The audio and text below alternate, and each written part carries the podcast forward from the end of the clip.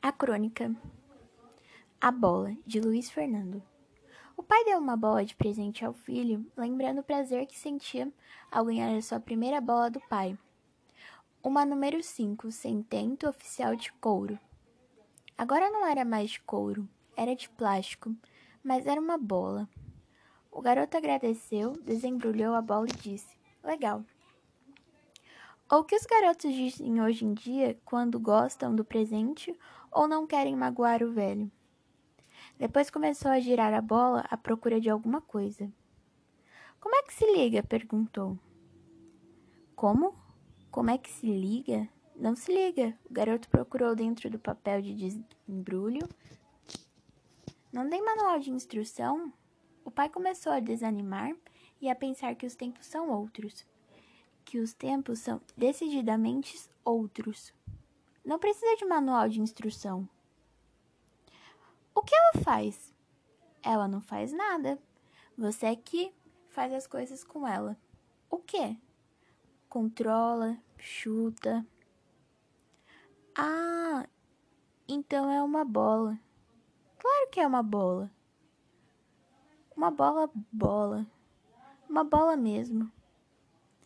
Você pensou que fosse o quê? Nada não.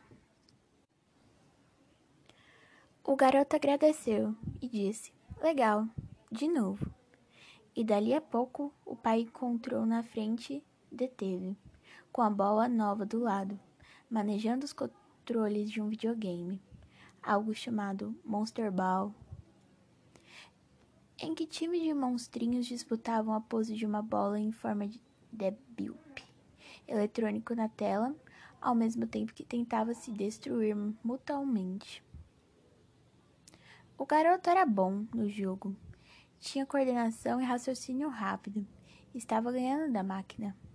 O pai pegou uma bola nova e ensaiou algumas embaixadinhas.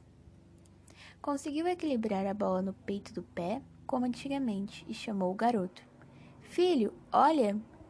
O garoto disse legal mas não desviou os olhos da tela. O pai segurou a bola com as mãos e a cheirou, tentando recapturar mentalmente o cheiro do couro. A bola cheirava nada. Talvez um manual de instrução fosse uma boa ideia, pensou. Mas inglês para a garotada se interessar. Brenda Dias Número 11 Nono ano B